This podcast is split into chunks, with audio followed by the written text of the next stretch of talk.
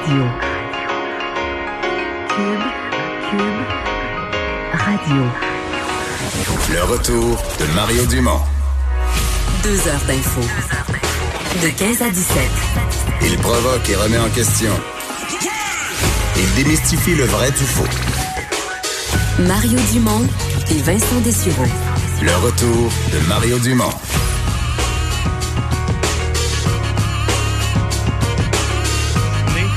Quand on a le rougeole, ou euh, je sais pas si cet été ou l'année euh, d'avant, cet été, je m'excuse, euh, euh, il y avait des gens qui avaient pris le transport en commun, qui étaient allés à certains euh, endroits, des zoos, etc. On faisait ce qu'on appelle du retraçage d'individus, mais notamment dans un cas qui touche la Mon- Montérégie, elle va vous donner l'information. On a besoin de vous pour diffuser une certaine information, pour être en mesure d'informer ces personnes-là, malgré que le risque est faible, que s'ils ont des symptômes, peut-être qu'ils devraient, à ce moment-là, Alors, bienvenue à l'émission. Vous entendiez le docteur Horacio Arruda, responsable de la santé publique, le directeur de la santé euh, publique. Euh, on va faire le point, on l'a dit, du côté des autorités gouvernementales, très, très, très souvent concernant euh, la COVID-19. Euh, bienvenue à l'émission. On est ensemble pour les deux prochaines heures. Vincent, aujourd'hui, une activité spéciale avec la gang Salut, bonjour, week-end. Alexandre Moranville-Ouellette qui le remplace. Salut, Alexandre. Bonjour Mario. Ça va bien? Ça va toujours bien toi? Ben oui, ça va très bien. Euh, et donc, euh, ben oui, pendant qu'on euh, on surveille ce qui se passe du côté du coronavirus, on va parler de jour de budget à Québec parce que dans un peu moins d'une heure, on, va connaître le contenu des décisions du gouvernement Legault. Éric Girard a mis ses patins, hein, puis va présenter, c'est à 16 heures là, que tombe là, le, le- le budget provincial de 2020. Euh, la tendance a été annoncée là, hier. On dit que c'est une tendance qui va aller euh, vers l'environnement et les investissements dans les infrastructures. Euh, il a également dit que la chute des cours boursiers puis la grande éclosion du coronavirus qui aurait pas d'impact vraiment sur son budget. Le plan québécois des infrastructures, lui, qui devrait atteindre un sommet historique, 130 milliards de dollars d'investissement euh, sur 10 ans. Donc, euh, la rénovation puis la construction d'écoles, les hôpitaux et les maisons des aînés, entre autres, là, qui sont les grands projets qui seront mis euh, de l'avant avec tout cet argent-là, ainsi qu'évidemment le troisième lien euh, à Québec. Euh, on parle également beaucoup d'électrification des transports et des investissements dans le transport en commun. Euh, François Legault, lui, qui avait annoncé au début février que l'année 2020 serait l'année de l'environnement. Donc, 16 heures, le budget tout à l'heure, on va être là pour couvrir ça. Ouais, ben on va surveiller ça et on vous donnera les détails. Je vous dis tout de suite là, euh, dès 16 heures, euh, on euh, aura donc le droit, parce qu'à l'heure à l'heure où on se parle, il y a des journalistes qui sont enfermés. Le huis clos, comme le on huis clos, des journalistes qui sont enfermés, d'ailleurs qui n'ont plus leur cellulaire, qui n'ont plus aucun moyen de communication, qui voient le budget pour, dès que 16 heures soit passé, être en mesure de, de, de donner tous les détails. Donc nous, on pourra vous partager ça dès 16 heures et quelques minutes. Bon, euh, oui, on a commencé en écoutant le docteur C'est vraiment le gros sujet. Euh, là, on vient d'avoir la mise à jour du nombre de décès en Italie. Ça, fait peur là-bas. Là, c'est vraiment hors de contrôle. Ben, c'est surtout que c'est c'est 168 nouveaux décès qui ont été enregistrés seulement dans les de- 24 dernières heures en Italie. Euh, donc ça porte le total à 631 morts, sur à peu près 10 149 cas, euh, selon les dernières estimations que j'ai pu voir tout à l'heure. Euh, c'est que ça porte le taux de mortalité, là, Mario, si on fait un petit calcul rapide, à presque 6 euh, en Italie. Donc, c'est certain que c'est un taux qui est relativement élevé. L'Italie est rendu le deuxième pays le plus touché là, maintenant au monde, derrière évidemment la Chine. Pendant ce temps-là, on parle de la Chine et eux ont jugé aujourd'hui la propagation pratiquement jugulée. Il y aurait eu seulement Oui, les quelques- chiffres, les chiffres bougent plus beaucoup en Chine. hein. Oui, c'est assez, assez frappant. Donc, c'est peut-être la seule bonne nouvelle pendant que dans l'Europe, parce que dans l'Europe, ça propage. Ben exactement. Pas à peu près. je voyais l'Espagne. L'Espagne a même dépassé la France, mais ils sont tous rendus. dans- euh, Allemagne, France, Espagne sont tous rendus dans les 1300, 1200, 1400. Ils sont tous euh, dépassés le 1000 Ouais. cas. Espagne, 1600 cas. L'Iran aussi, ça continue à se propager. C'est plus de 8000 cas, euh, près de 300 morts déjà. Ça a commencé à toucher également aujourd'hui la République démocratique du Congo, le Burkina Faso, le Panama, la Mongolie, euh, toutes sortes d'autres pays. On parlait de la Chine, 19 cas seulement qui ont été enregistrés aujourd'hui, nouveaux cas, faut le dire, euh, comparativement aux centaines qui étaient qui étaient euh, à rapporter chaque jour euh, jusqu'avant. Les écoles sont fermées aussi dans près de 15 pays, là, complètement fermées, incluant les, Je sais pas si on a la, la semaine passée, vendredi, on avait la nouvelle qu'il y avait 300 millions d'enfants et d'élèves, d'élèves, je et d'étudiants là, du primaire à l'université qui étaient euh, vraiment, on doit être rendu en haut de ça. là. Ben, c'est l'Italie au complet L'UNESCO estimait 363 millions de jeunes. Euh, qui vont pas à l'école. je, je suis en contact en ce moment. Là, moi, je parle beaucoup avec euh, l'UNICEF, entre autres, là, qui ont des points, puis des, des points de presse, des rencontres euh, exclusivement à ce sujet-là pour pouvoir poursuivre l'éducation des enfants euh, partout dans le monde. Alors, on aura peut-être l'occasion de leur parler au courant de la semaine. Bon, il y, a l'Italie où on a, bon, hier évidemment, le, le premier ministre a annoncé la, la, la, quasiment la mise en quarantaine de tout le pays. Et là, c'est, il y a toutes les conséquences qui viennent avec ça, notamment la fermeture des frontières. Les pays voisins ferment leurs frontières et les compagnies aériennes. Je veux dire, les, les gens qui sont en Italie, les voyageurs qui sont en Italie, qui voudraient quitter, euh, désolé, mais il y aura plus de vol. Ben, c'est assez difficile. Il y a plusieurs compagnies aériennes qui ont décidé d'a- d'arrêter leur vol. C'est le cas de British Airways, entre autres Ryanair qui a décidé là, de- d'emboîter le pas également par la suite. Il y a d'autres compagnies aériennes qui ont réduit euh, certains de leurs vols, qui en ont annulé. On parle entre autres de Delta, qui a annulé les vols de New York à Milan, euh, vers Venise également. Le service Atlanta-Rome qui est également suspendu. En Détroit et Rome, même chose. Euh, Alitalia, qui est le, le, le, le- Transporteur local. transporteur local de l'Italie. Si on veut que arrêter tous ces vols à partir de Milan, euh, puis tout le reste c'est des vols domestiques qu'on dit là qui vont rester à l'intérieur de l'Italie. Air France, euh, ben, cet après-midi, Air France et Air Canada. Donc, Ouais, Air euh, Canada qui a annoncé jusqu'au euh, 1er mai, ça va être Donc, jusqu'au euh, 1er annulé. mai, jusqu'au 1er mai, aucun vol vers aucune destination de l'Italie. Exactement. Norwegian Air aussi qui ont, qui ont suspendu temporairement, qui disent tous leurs vols. Euh, Il y a également la compagnie Qantas euh, en Australie euh, qui vont, ils affirment réduire pour les six prochains mois près du quart de leur vol, pas annuler complètement, euh, mais ça risque d'être Et- difficile. Et, et parlant de vol, il y a ce phénomène. Bon, dans le cas de l'Italie, les gens prennent des mesures plus radicales, on annule les vols. Mais à travers l'Europe, dans ce phénomène de baisse du, du tourisme, de l'intérêt pour voyager, euh, il commence à avoir plusieurs reportages sur ce phénomène des, des transporteurs qui n'annulent pas certains vols parce que des fois, il y a une poignée de passagers, mais on vole, euh, on vole avec plein, plein, plein de bancs vides, ou quasiment vides. Ben, c'est le Times qui rapportait ça ce matin, là, puis ça semble vouloir se confirmer. Le ministre des Transports britannique là, qui a dit qu'il voulait se pencher sur ce cas-là, euh, parce que selon les législations euh, aéroportuaires européennes, entre autres, euh, lorsqu'une compagnie aérienne fait pas euh, un taux, je pense, c'est 80% de leur vol minimum euh, qu'ils doivent effectuer, ceux qui sont à l'horaire, ben ils peuvent perdre leur place dans certains aéroports sur le tarmac. Leur priorité, Ouais, leur là. priorité, si on veut. Euh, c'est comme un premier arrivé, premier servi. Là, you snooze, you lose, comme ils disent en anglais. Alors, euh, c'est, c'est pour eux, ils sont obligés de continuer leur vol, même si certains vols, on dit, sont presque vides ou seraient vides, selon les informations du Times. Donc, euh, il y a une Donc on vole pour on vole pour pas se faire euh, se faire retourner à la fin de la à fin des priorités, priorité Z. exactement un échec. Mais je veux dire, on gaspille quand même euh, Ben, c'est- du, du kérosène. C'est du kérosène, puis ça, ça se traduit par deux conséquences. Celles qu'on connaît, mais c'est conséquences économiques, puis conséquences écologiques également. Là, on, on Hmm. sait qu'il n'y aura pas une arrêt demain matin des services de vol un peu partout autour du monde, mais c'est tout de même du kérosène brûlé dans le vide, on peut le dire. Ouais. Euh, revient chez nous, euh, il y a la ville de Montréal qui a aussi fait une annonce euh, au cours euh, des dernières heures, en fait en toute fin d'avant-midi. Oui, la mairesse de la mairesse de Montréal, Valérie Plante, qui a annoncé là euh, sur Twitter que le centre de sécurité civile de la métropole allait entrer en mode alerte pour évidemment réagir à l'épidémie du coronavirus. C'est le centre de sécurité civile de Montréal qui donc c'est ce, ce- cette mode alerte, ça va mettre en place des plans d'action pour s'assurer que tous les citoyens à Montréal obtiennent euh, ce qu'on appelle les services essentiels, euh, les services de sécurité incendie, le service de police en cas de propagation de l'épidémie. Donc pour s'assurer de maintenir ces services-là à toute la population. Si jamais on venait ici à Montréal avoir une- un état d'urgence euh, ou être touché plus euh, plus qu'on l'est en ce moment. Euh, évidemment, là, tous les citoyens qui ont des problèmes ou qui ont des questions peuvent communiquer avec la ligne Info Santé au 811 euh, pour tous les symptômes. C'est ce qu'on entend répéter dans tous les points de presse là, de, la, de la santé publique également depuis quelques temps. Eh bien, on va continuer à surveiller euh, ce qui se passe, vous donner les derniers détails en la matière. Euh, bon, euh, les marchés financiers, évidemment, hier, c'était assez simple à décrire parce que ça allait dans une seule direction. Ça débarquait, ça allait vers le bas. Euh, Aujourd'hui, on est revenu dans une espèce d'épisode des marchés fous, là. hein? Ouais, ben c'est ça hier c'était la pire séance depuis la crise de 2008. Euh, ça avait beaucoup diminué la, con- la confiance des investisseurs.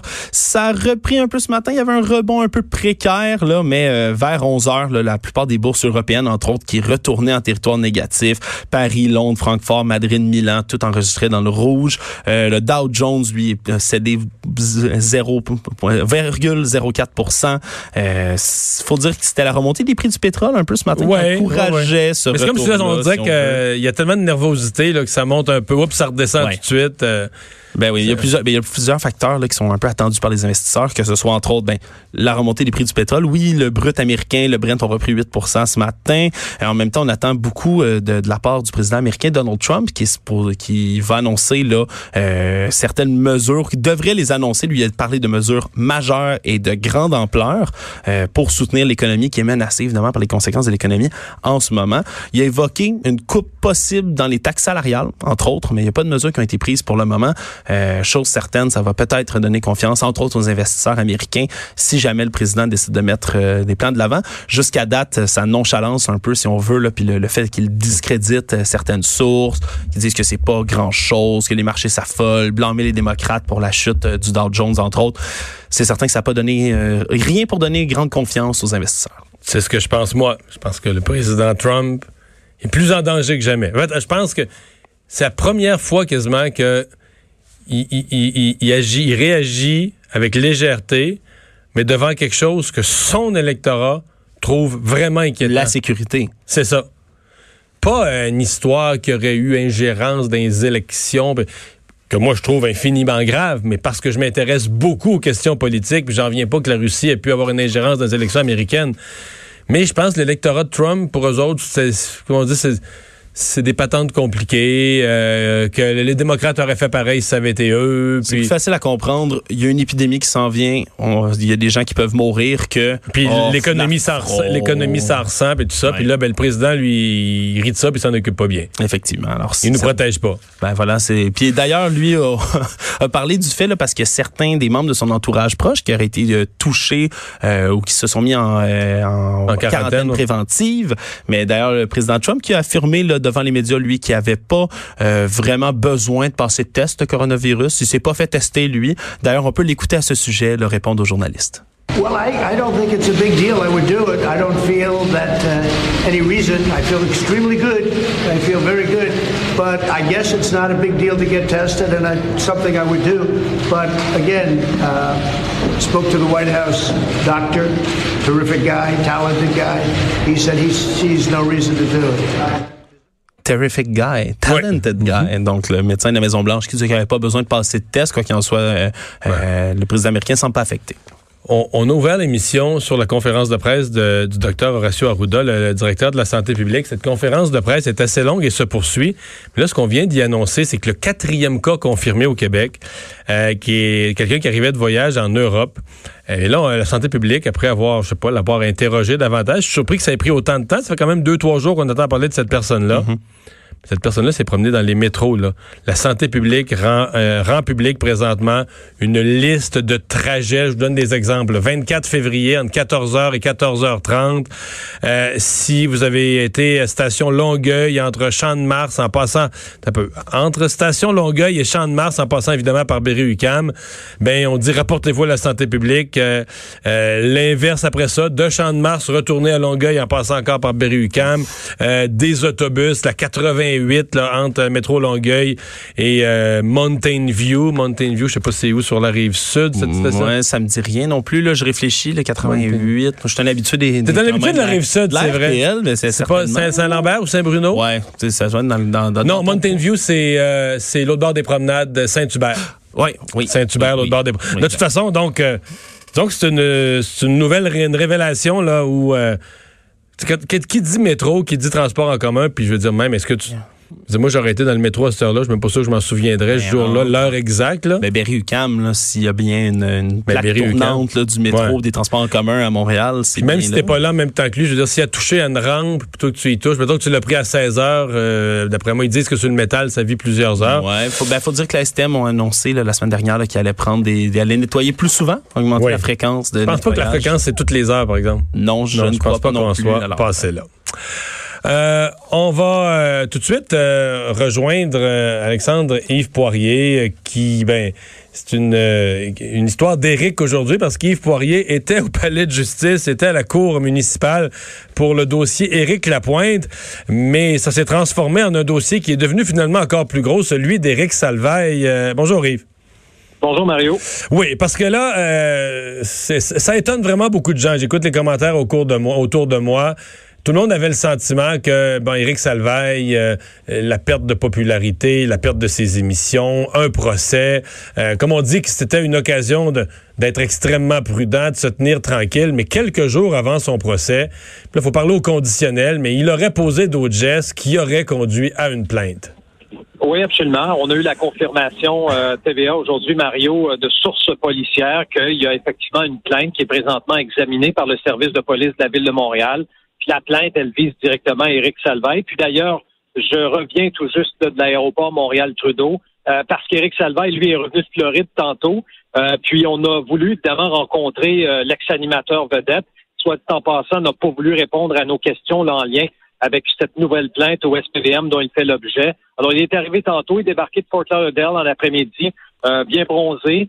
et puis, et ça survient en passant cette nouvelle à la veille de la reprise de son procès, Mario parce que ça reprend demain au Palais de justice de Montréal. Il a quand même droit de voyager. Là. Il y a souvent des gens qui se posent la question euh, comment se fait-il qu'un accusé euh, puisse voyager? Il n'y a pas d'interdiction qui vise Éric Salveille à cet égard-là. Donc, il revient de Floride tantôt, on l'accueille, on lui pose la question. Je lui demande est-ce que vous étiez au courant de cette affaire, la plainte en question qui vous vise? un massothérapeute d'un spa euh, du centre-ville, n'a pas voulu répondre à mes questions, Mario. J'ai insisté pour avoir sa version des faits, pour voir si effectivement il nie catégoriquement le tout, n'a pas voulu répondre à nos questions. Ce que je peux vous dire, cependant... Ouais, Est-ce qu'on sait ce qui pourrait attendre, ce qui pourrait l'attendre, la suite des choses dans le cas d'une plainte comme celle-ci?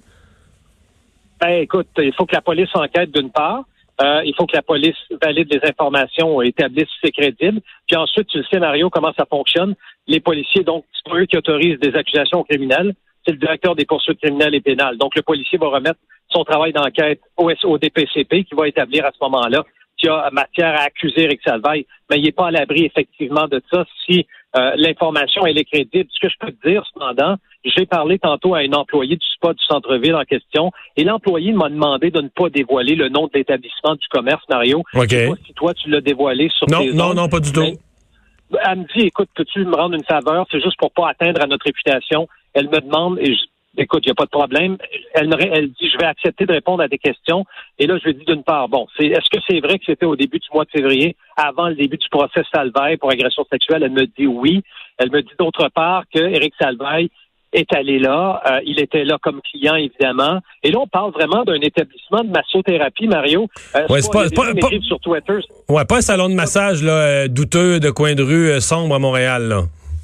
Non, vraiment pas. On parle vraiment d'un salon de massage en bonne et due forme qui offre des services de massothérapie, euh, donc de professionnels, massothérapeutes, à une clientèle variée. Donc, c'est pas des services euh, qui visent une clientèle bien particulière, euh, notamment dans le village gay. Là. Cela dit, la femme, l'employé du spa en question me dit qu'Éric Salvaille, donc, est là au début du mois de février. Il est dans une salle en compagnie d'un massothérapeute d'un homme qui est âgé dans la trentaine, euh, qui donc lui offre euh, le service de massothérapie en bonne et due forme. Et, et tout ça pour dire donc qu'il euh, y aurait un geste inapproprié qui aurait été posé par Éric Salvaille. Mais là, je dis, je demande justement à, l'employé du centre d'élaborer là-dessus. Et il n'a pas voulu. Euh, Parce que la question, la question qu'on, la question qu'on se pose, je vais être délicat, mais est-ce qu'il a fait une demande, euh, disons, euh, est-ce qu'il a fait une demande qui était inopportune ou est-ce qu'il a posé des gestes?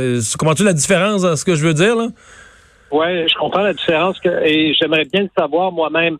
je sais que selon l'employé du sport en question, qu'Éric Salvaille a été rencontré par la suite probablement par des gens de la direction euh, du sport pour lui dire que euh, le geste en question là euh, était inapproprié et on lui a expliqué les consignes claires de l'établissement et les directives et surtout ce qu'on me dit c'est qu'on l'a mis sur une blacklist, ah, une oui. liste noire. Donc il ne peut pas retourner à l'établissement. On l'a carrément exclu. Ça, on me l'a confirmé tantôt au téléphone. Éric Salvay est personnel non grattant, là, justement, de, de ce centre euh, de spa euh, montréalais du centre-ville. Alors, il ne peut plus jamais mettre les pieds là. Alors, quand tu te fais mettre à la porte d'un spa, Mario, j'imagine que le geste... J'avais jamais entendu ça. C'est assez grave. J'avais jamais entendu ça. Non, mais il s'était quand même fait mettre, tu te souviens, à la porte euh, d'un centre de conditionnement physique de l'est de la, de la ville, de la rue Hochelaga. Te souviens de ça? Oui, oui, oui, oui. Euh, dans le cadre des allégations, c'était en 2017, là, à TVA, notamment, j'avais rencontré euh, de jeunes hommes qui me disaient que Salva était venu les rejoindre dans les douches euh, du centre de conditionnement physique là-bas. Et un membre de la direction m'avait dit qu'effectivement, on lui avait lancé quelques avertissements et on lui avait dit qu'on n'était plus intéressé à le voir dans le centre de conditionnement physique. Alors, on semble avoir, je dirais pas une histoire similaire, mais on semble avoir effectivement un événement qui, qui, qui, nous dit qu'Éric Salvaille a été exclu euh, d'un spa cette fois-là par la direction pour un geste inapproprié. Mais là, on verra, Mario, euh, justement, quel sera le travail des enquêteurs, surtout les conclusions là, du travail des enquêteurs. Qu'est-ce que ça change euh, au procès de demain? Pas grand-chose, je penserais pas, du moins. Non, ce sont des événements indépendants, là. Ben, c'est complètement indépendant, effectivement. Euh, parce qu'on traite d'une plainte qui a déjà été autorisée par le DPCP et dont le procès achève. Parce que demain, l'avocate de la couronne va nous dire, Amélie Rivard, si elle présente une contre-preuve. Alors, on verra ça demain. Euh, Yves, euh, donc je le disais tout à l'heure, euh, donc à la cour municipale aujourd'hui, on, avait le dossier d'Éric Lapointe, l'autre Éric qui revenait, dossier en, en, violence conjugale, qui a donné quoi comme conclusion? Ben, on a finalement pu savoir à quel moment aura le procès d'Éric Salvaille, donc les 27, 28, 29 octobre prochains. Éric Salvaille, donc. Éric Lapointe, Éric Lapointe cette fois-ci. Hey, j'ai de la difficulté, Mario, aujourd'hui. J'en suis sincèrement désolé. Euh, j'ai euh, traité deux, deux, euh, deux, Eric. deux dossiers aujourd'hui. Deux Eric, âgés également de 50 ans les deux. Ah oui? Il y a une oui, il y a une distinction à faire, effectivement. On parle d'Éric Lapointe. Euh, Éric Lapointe, procès à l'automne. Trois dates retenues, trois jours. Il y aura une procédure quand même au mois d'août, euh, procédure préliminaire demandée par l'avocat de la défense d'Éric Lapointe, qui veut obtenir la déclaration qui aurait été faite donc par la victime alléguée après la judiciarisation de l'affaire. Donc, elle aurait fait d'autres déclarations et la défense souhaite obtenir ça au mois d'août prochain. Mais chose certaine, ce sera à surveiller ce procès. Et ce qui, ce qui a été un peu étonnant aujourd'hui et inhabituel de la part d'un avocat de la défense, il s'est adressé au juge en disant que Éric Lapointe euh, voulait être euh, exclu de présence à son propre procès, Mario. Est-ce que c'est permis en cour municipale? Je ne le sais pas. Le juge a dit, ben, écoutez, attention, on n'est pas rendu là, là. On verra prochainement. Alors, Parce qu'à la, la, Cour du Québec, à la Cour supérieure, c'est impensable. Ben, je te confirme qu'Éric Salvaille, lui, était à son procès au criminel. Ben oui, ben oui. la plupart des la plupart des accusés ont l'obligation d'être à leur procès. Mais dans ce cas-ci, euh, Éric Lapointe semble effectivement vouloir éviter euh, notamment euh, la présence médiatique, qui est quand même très importante là, pour euh, cette histoire de voie de fait. on parle donc d'une femme. le nom de la femme n'a pas été dévoilé. Il ne sera pas non plus dévoilé parce qu'une ordonnance de non-publication. et les faits qu'on reproche à Éric Lapointe, ça remonte, Mario, à septembre 2019. Il aurait été intoxiqué, donc aurait posé ses gestes de voie de fait à l'égard euh, de cette femme dans le cadre d'un party bien arrosé là, à sa résidence du centre-ville de Montréal. Alors, c'est à peu près ce qu'on sait euh, comme information. La victime alléguée dans cette affaire n'a jamais fait de sortie euh, publique. Alors, au procès, on aura le témoignage de la victime alléguée et probablement, effectivement, qu'Éric Lapointe devra se présenter à son propre procès. Merci beaucoup, Yves. Au revoir.